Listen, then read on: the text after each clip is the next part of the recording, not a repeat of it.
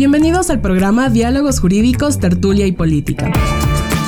En este espacio abordaremos temas que van desde lo más coyuntural hasta lo más cotidiano. Conversaremos con docentes expertos para entender cómo funciona la política en nuestra sociedad, desde diferentes áreas del estudio de derecho. Únete a este emocionante viaje donde vamos a desaprender y volver a aprender constantemente. Diálogos Jurídicos, Tertulia y Política. Bienvenidos a un episodio más. Mi nombre es Nicole Valarezo y hoy junto a Pedro Puertas, docente investigador de UTPL, integrante del grupo de investigación Paz, Ambiente y Sociedad. Durante este programa conversaremos sobre el pluralismo jurídico en la existencia y coexistencia de diferentes sistemas jurídicos dentro de un mismo territorio o comunidad. Se manifiesta en la coexistencia de dos sistemas jurídicos principales, el sistema jurídico estatal y el sistema jurídico indígena. Bienvenido Pedro, gracias por acompañarnos, que este espacio va a ser completamente tuyo y seguro va a ser súper enriquecedor poder conversar sobre el pluralismo jurídico. Muy buenas tardes con todos. Muchísimas gracias, estimada Nicole, por uh, darnos este espacio y, hablar eh, respecto del pluralismo jurídico.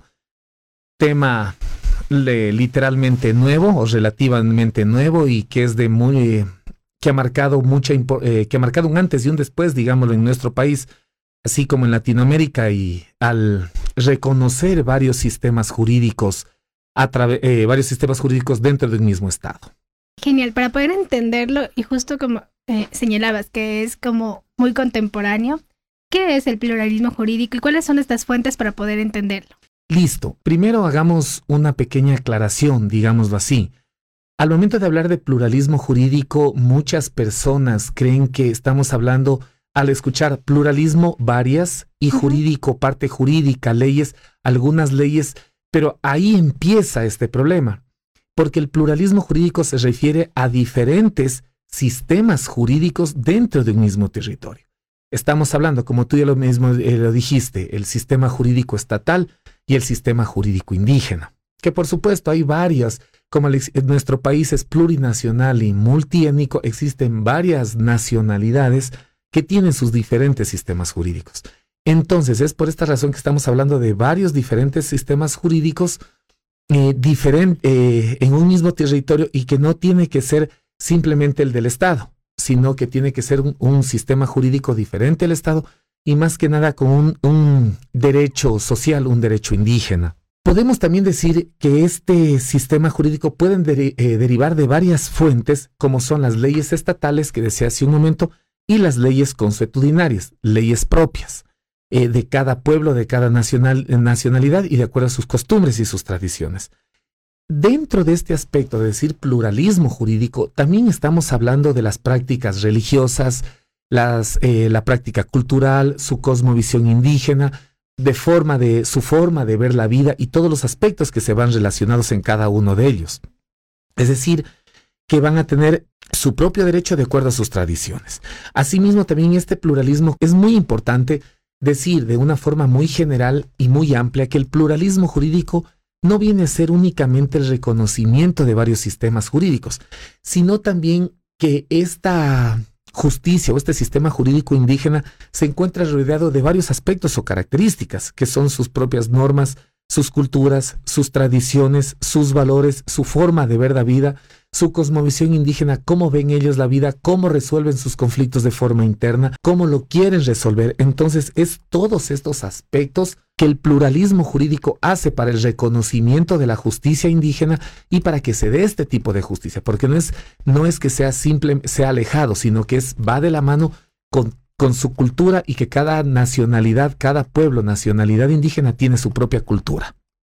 De cierta forma, resumiríamos diciendo que el pluralismo jurídico es la aceptación perdón, y respeto de la diversidad de sistemas jurídicos dentro de un mismo territorio, no solo el estatal o solo el monismo jurídico, que era entendido de que solo el único derecho que existía o el único sistema era el estatal. El generado por el Estado, generado en este caso, bueno, hace un tiempo atrás por la eh, Asamblea Nacional, que ahora ya no está, pero era supuestamente solo el encargado y sin intromisión y sin que exista un vínculo o una relación directa por, el, por sistemas, sistemas de derechos sociales que vendrían a ser los de los pueblos y nacionalidades indígenas.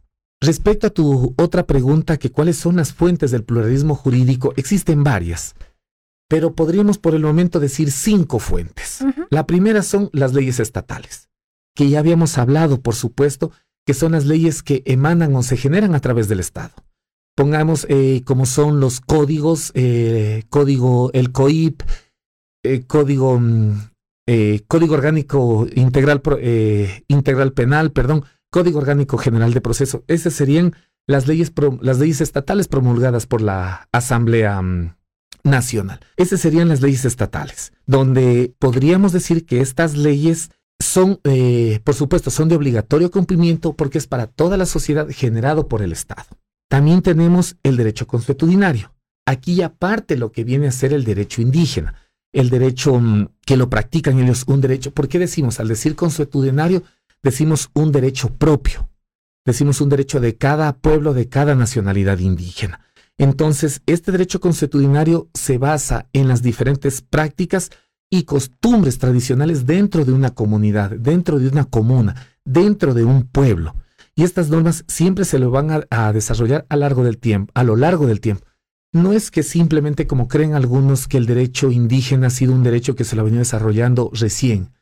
Podemos decir que el derecho indígena se lo venido desarrollando por centenares de años, podríamos decirlo por miles de años pero por un muy buen tiempo atrás y que también vale decirlo que este derecho no es generado por necesidad, sino es generado a través de sus costumbres, sus tradiciones y lo que ellos han venido desarrollando de acuerdo a la resolución interna de conflictos. Es la diferencia que existe también con el derecho estatal, que este derecho se es creado, es generado por la necesidad de la sociedad. Cuando vemos que, la sociedad necesita leyes más fuertes para castigar más duros los delitos, o para que sean las leyes de conocimiento de todos, se ve en la necesidad de crear, nuevas leyes. Entonces, esa es también la diferencia. También podemos hablar de otro fundamento o de otra fuente, que es el derecho religioso. Algunas sociedades podemos decir que tienen sistemas jurídicos basados en las enseñanzas normas y normas de la religión particular. Estos sistemas pueden coexistir con las leyes estatales y abordar cuestiones relacionadas con la fe, la moral y las prácticas religiosas. Como podríamos poner un ejemplo de un derecho religioso es la Ciudad del Vaticano, donde ellos tienen su propio derecho, de un derecho que también eh, se basa con el derecho estatal, pero que este es un derecho que rige esta Ciudad del Vaticano. Ellos tienen sus leyes, su derecho, sus normas, digámoslo así, sus leyes, sus eh, diferentes sistemas, un sistema jurídico donde ellos lo, lo, desarrollan y ellos lo respetan y se rige a la ciudad del, del Vaticano, que sería un ejemplo más claro. El derecho internacional, eh, los tratados y convenios internacionales eh, que han sido mm, de carácter vinculante y que son de carácter vinculante para todos los, los, eh, los países de la región. Por, ponerles un, otro ejemplo más, el convenio 169 de la OIT, de la Organización Internacional de Trabajo, donde éste habla en, en ciertos articulados sobre los pueblos, pueblos comunidades indígenas y tribales. Eh, se ve su derecho al trabajo, su derecho a la salud, a la educación, pero más que nada el que se les permita a ellos desarrollar sus tradiciones, sus costumbres, su derecho. Entonces, este tratado es muy importante y este tratado fue eh, en 1998, se le dio el carácter de vinculante a través de, del, Congreso, eh, del Congreso de ese entonces y mediante y, obtuvo la vigencia mediante la publicación en el registro oficial 304 de ese año y que sirvió este tratado eh, para poder realizar o crear la constitución del 98 de nuestro país donde ya empezó a desarrollarse el pluralismo jurídico. De cierta forma ahí ya se, le dio por qué, porque en el artículo 1 se decía que nuestro mm, Ecuador, en nuestro país es intercultural y, a ver, intercultural y multiétnico. Desde ahí ya partió el pluralismo jurídico. Digámoslo así, como decimos con los bebés, ya dio sus primeros pininos. Ya empezó a nacer, a desarrollarse, porque de cierta forma ya se reconocía la justicia indígena y se daba la potestad de que se la desarrolle o no. En cambio, y utilizando mismo este convenio, sirviendo de base este convenio, ya se desarrolló la, la constitución del 2008, en la cual ya eh, en la misma se dispone en el artículo 171 que los pueblos, nacionalidades y comunidades indígenas ejercerán su jurisdicción de acuerdo a sus tradiciones, a sus costumbres dentro de su territorio eh, en lo que corresponde a la resolución de conflictos internos con la intervención de mujeres, pero sobre todo que no podrán ir en contra de lo que dicen las costumbres, perdón, de lo que dice la Constitución y los tratados y convenios internacionales. Y por último tenemos el derecho indígena. Este derecho eh, es muy importante también porque esto se da en, países como es en el nuestro, con poblaciones indígenas significativas.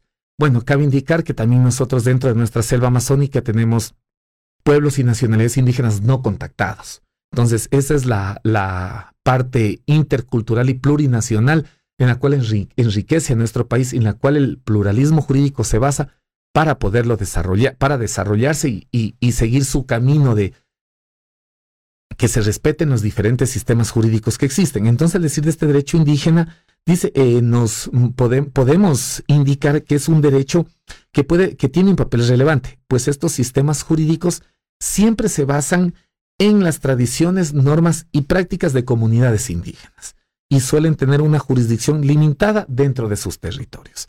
Todos estos aspectos, todas estas fuentes son las que generan, se genera el pluralismo jurídico. Como podemos ver, no existe una sola ley, no existe un solo sistema jurídico, sino que existen varias fuentes del derecho donde nace, crece y se desarrolla el pluralismo jurídico.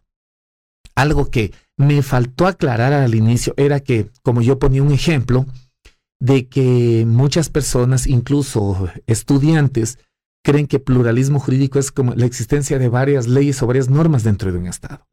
Por eso dijimos al inicio que son varios sistemas, el sistema jurídico ordinario, o, estatal y el sistema jurídico indígena, que se desarrolla de acuerdo a sus pueblos, a sus tradiciones y a cada una de sus costumbres, siendo un derecho consuetudinario y también un derecho indígena. Eh, bueno, estas son algunas de las fuentes y, conceptos de definición de pluralismo jurídico, que, lo cual lo desarrolla y es lo que nosotros eh, dentro aquí en la universidad enseñamos a los estudiantes. Súper interesante y aquí justo con estas confusiones o con esta interpretación de la palabra que a veces puede ser como un poco como justo la interpretación de, pluralismo, de plural y de lo que puede significar o no y que abarca y que ahora nos lo dejaste ya muy claro.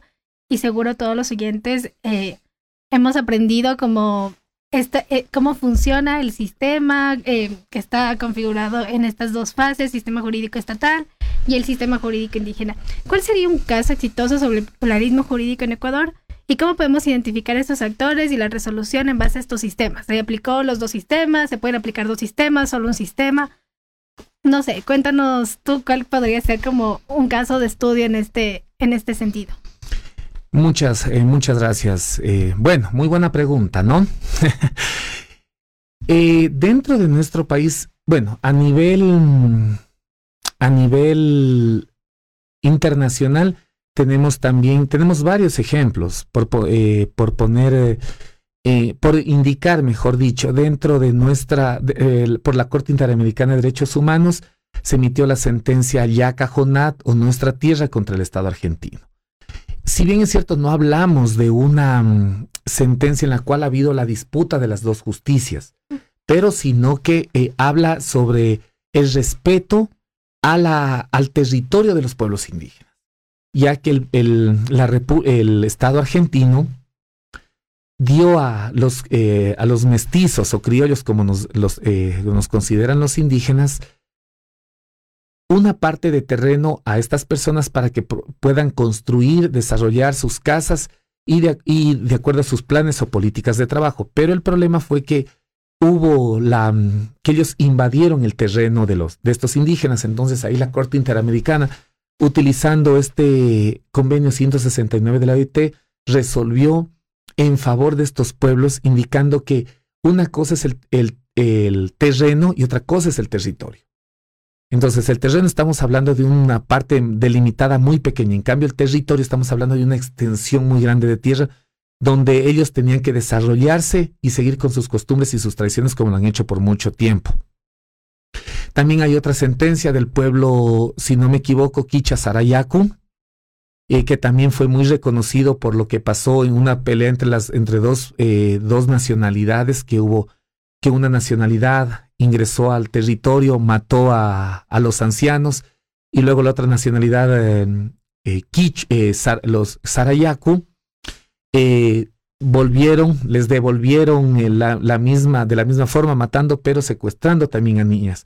Ahí hablamos de, una, de otra justicia indígena en la cual se respetó las decisiones o se veía el respeto a las decisiones. Pero uno de los casos más emblemáticos dentro de nuestro país que realmente ha marcado un antes y un después en la jurisdicción indígena y en la jurisdicción ordinaria es el caso emitido por la Corte Constitucional del caso La Cocha, que es la sentencia número 113-14-SEP-CC del 30 de abril del, eh, del 2000 del 2014, perdón, ahí, ahí en esa sentencia se, se hace un análisis muy amplio respecto de la, de la, del caso La Cocha.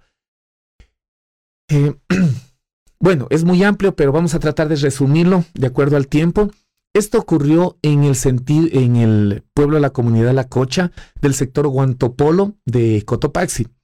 Dentro de esta comunidad estaba en una fiesta en, en eh, entre las comunidades y unas personas, unos comuneros, pues dieron muerte al señor Marco Antonio Olivo Payo.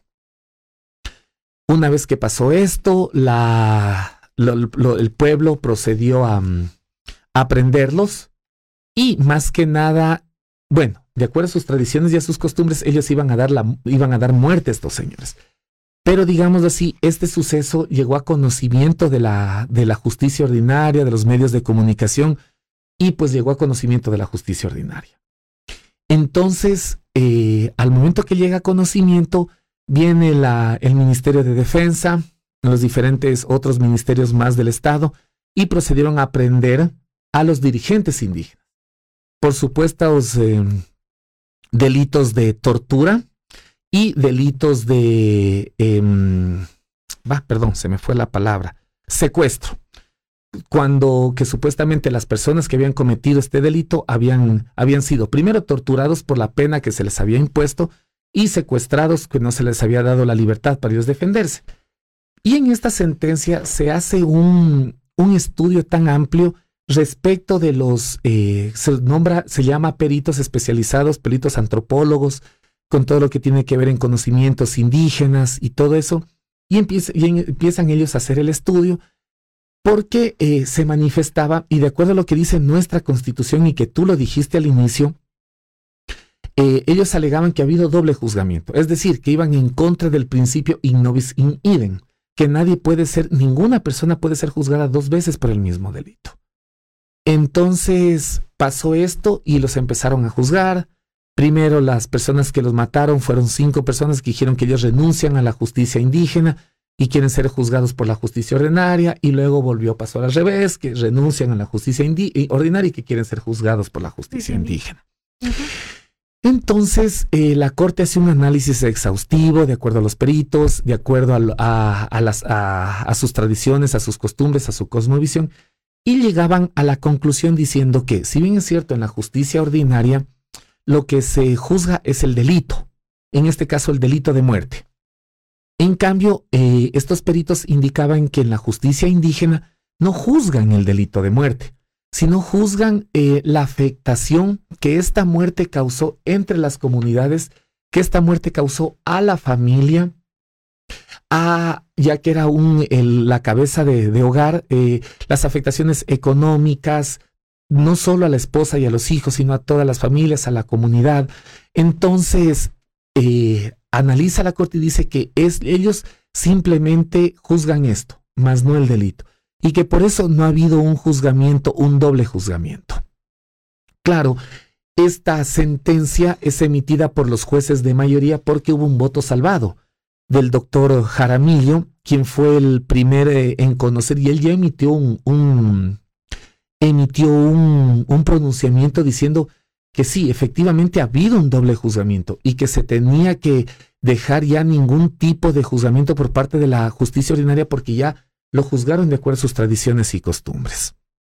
Y que tenía y que simplemente se respete esta decisión y no se juzgue otra vez. Y de ahí al momento de presentar su proyecto de ley, pues los demás jueces votan en contra, se vuelve a sortear y sale esta sentencia del caso La Cocha en la cual en la resolución, que si bien es cierto y, a mi criterio muy personal, eh, va en contra de lo que dice la Constitución, porque en nuestra Constitución dice que los pueblos y nacionalidades indígenas ejercerán su justicia eh, a través de sus tradiciones, sus costumbres, su territorio, eh, con la intervención de mujeres y que, no, y que no deberá ir en contra de la Constitución y de los tratados internacionales. ¿Por qué digo esto? Porque la, eh, la Corte Constitucional, en cambio, manifiesta que la sentencia de eh, que los pueblos y nacionalidades indígenas podrán resolver cualquier tipo de conflicto de forma interna, como tú decías, dentro de su territorio. Todo lo que ellos juzgan, resuelven es dentro de su territorio. Es la, la, facultad o la jurisdicción que les da la, la, constitución es territorial, material, aunque ya la limitó y todavía está muy mm, en disputa si es, si también tienen eh, competencia o jurisdicción personal. Es decir, si un mestizo o un criollo, como ellos dicen, comete un, eh, una infracción o algo en territorio de ellos, tendrá que ser juzgado no por la justicia indígena. Yo creo, yo estoy casi, yo estoy seguro que sí, porque cometió dentro de las jurisdicciones de ellos y viceversa. Y si un indígena lo hace en territorio de la justicia ordinaria, pues tendrá que ser juzgado por la justicia ordinaria. ¿Por qué esta aclaración? Porque la Corte Constitucional manifiesta que eh, cuando se atente contra el bien jurídico de la vida, es decir, en un tipo de, asesinato, no sé, lo deja también muy abierto, tendrá que ser juzgado por la justicia ordinaria. Ahora, creemos nosotros que muchos pueblos y nacionales indígenas no tendrán el conocimiento necesario para decir qué delitos atentan contra el bien jurídico de la vida y qué delitos no atentan contra el bien jurídico. Entonces es una sentencia muy enigmática que tiene muchos eh, comentarios a favor, muchos comentarios en contra, y la cual generó realmente como una atadura de manos a la justicia indígena.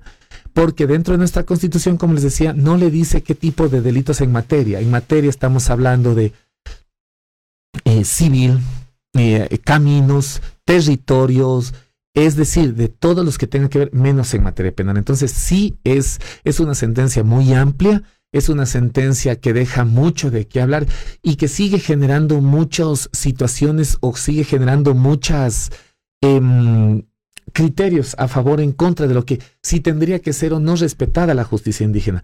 Que si la pena, que si la pena impuesta es, es válida o no. Ahora, mira que estos ejemplos y lo que estamos hablando es de la Constitución del 2008. Hay otro caso más que es mismo, es bueno, este es conocido como el caso La Cocha 2.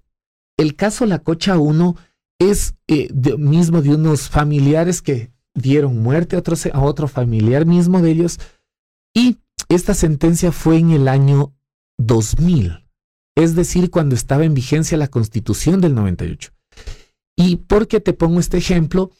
Porque aquí eh, realizan la justicia, eh, emiten las costumbres, emiten la sanción que fue, a ver, en el caso de la Cocha 1, ¿cuál fue la sanción? Baños de agua helada, el caminar por la, por la plaza central con bultos de tierra amarrados a la espalda, el recibir em, ortiga o látigo en la plaza central y pagar una indemnización tanto a la familia como a una asociación que trabajaba por las comunidades dentro de las comunidades.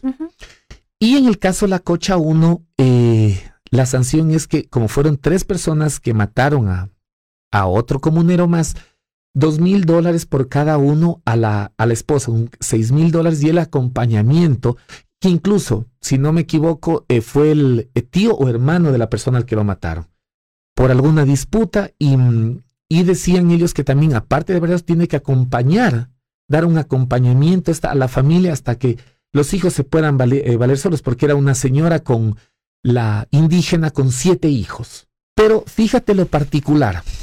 De igual manera, gracias a, los medios de comunicación, llega conocimiento de la justicia ordinaria. El fiscal em, emite la, pone, eh, pone la denuncia ante el juez, el juez conoce, y en ese entonces, se me, perdone, justo dimos esta semana la, la clase y eh, Poveda, el juez Poveda de la Tacunga, ya tiene el conocimiento de esta causa y de ahí viene también la Defensoría del Pueblo y dice que no puede conocer porque ha sido un juicio, un, una, em, un delito ya sancionado y que fue sancionado por la justicia indígena. A pesar que...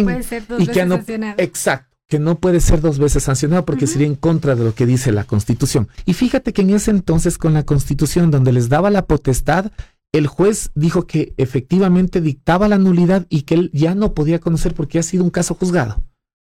Y que ya como ha sido juzgado ya no tiene competencia y esto ha sido bajo las leyes de sus pueblos que por supuesto amparados por la Constitución.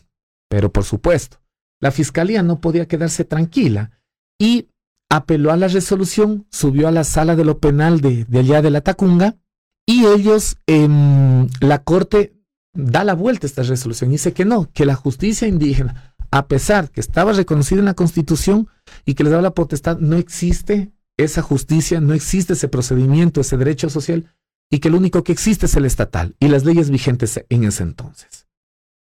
Y vuelven a sortear la causa y declaran la nulidad de todo lo actuado y que el juez tercero de lo penal de allá de, la Tacunga proceda al conocimiento de esta causa.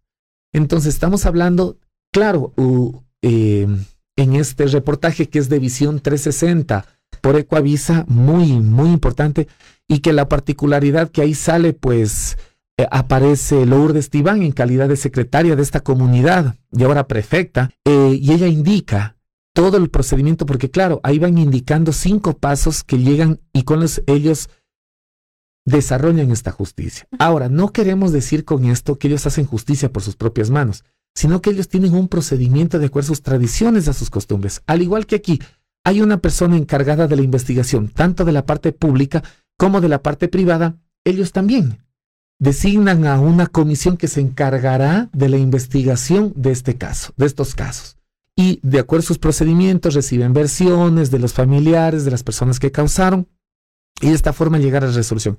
No estamos hablando de venganza, de la ley por sus propias manos, de salvajismo indígena, porque también algo más que, me, que tengo que aclarar es que la Corte Constitucional llama la atención a los medios de comunicación, porque ellos producen eh, las imágenes sin permiso. Y entonces esto a vista de la comunidad internacional, perdón, pero van a quedar nuestra, los pueblos y nacionales como salvajes, personas que no tienen ni Dios ni ley, que no respetan la, la justicia. Y no es así, que hacen por sus propias manos su justicia. Y no es así, ellos tienen un procedimiento marcado, que incluso estos mismos peritos que, que te manifestaba, ellos indican cuál ha sido el procedimiento y cómo lo han desarrollado. No es simplemente eh, pasó este suceso, golpean, pegan, imponen y listo. Y ya se acabó y vaya cada quien a su casa. No, es mantienen un procedimiento. Entonces es por eso que no hay, como te dije hace un momento, no hay ni tortura ni mucho menos secuestro.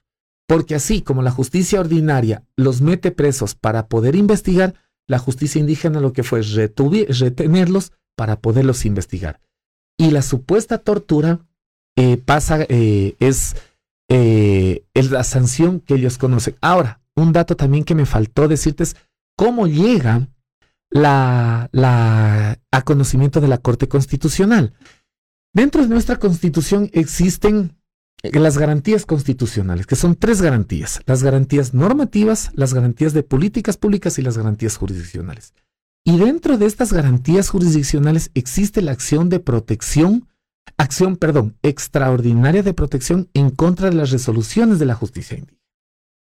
¿Y cómo llega? Porque el hermano del señor Marco Antonio Olivo Payo presenta esta, este, mm, esta acción, pero no diciendo que está en contra de lo que dice la justicia indígena, sino que está, que está a favor de esto, pero que como ya ha habido juzgamiento, no puede ser juzgado dos veces por el mismo delito. Entonces, de esta forma llega y la Corte empieza a hacer el, el análisis y se vale de este análisis para decir que no ha existido un doble juzgamiento, porque el uno juzga, el, la una justicia juzga el delito y la otra justicia juzga las relaciones que se han roto o que se han dañado entre ellos.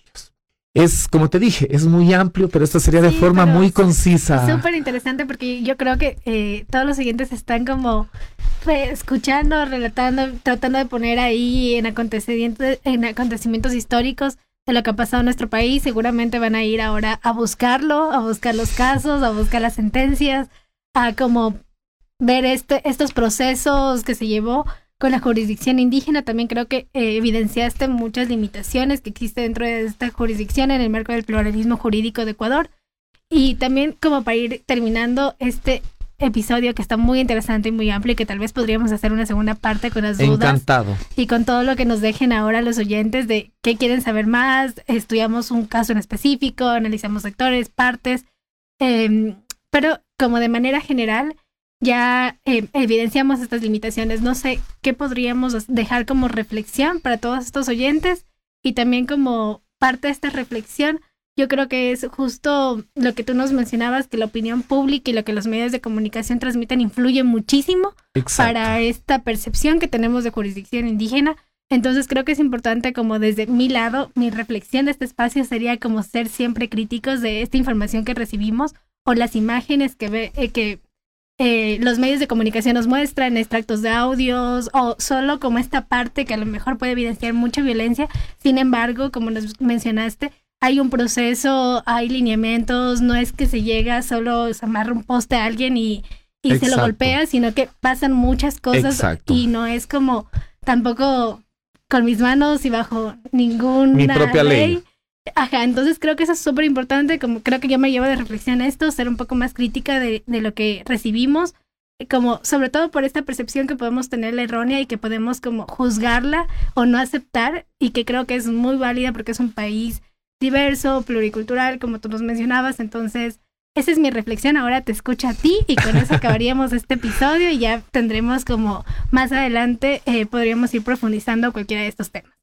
Listo, muchas gracias. Claro, encantado de la vida y para la próxima, si hay la oportunidad y hay el interés de los radioescuchas de, de seguir conociendo de esto, pues traeríamos más ejemplos a colación y el poder eh, irlos explicando a cada uno. Encantado de la vida.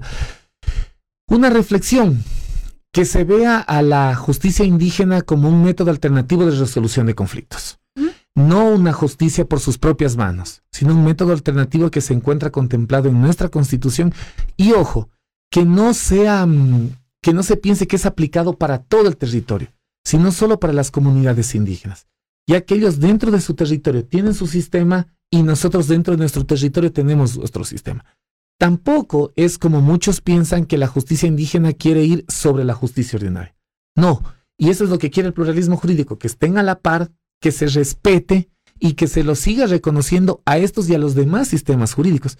Porque estamos hablando, como te dije, que nuestro país es tan eh, eh, plurinacional que existen un sinnúmero de nacionalidades que no han sido, que no han, se han hecho conocer o que no han permitido que se haga conocer su derecho como es la justicia indígena pero nuestro país es tan rico en cultura y nacionalidades que simplemente la reflexión es, se lo vea como un método alternativo de acuerdo a sus costumbres y a sus tradiciones, que ha sido mucho más antiguo y que ha sido de ancestral y de generación en generación.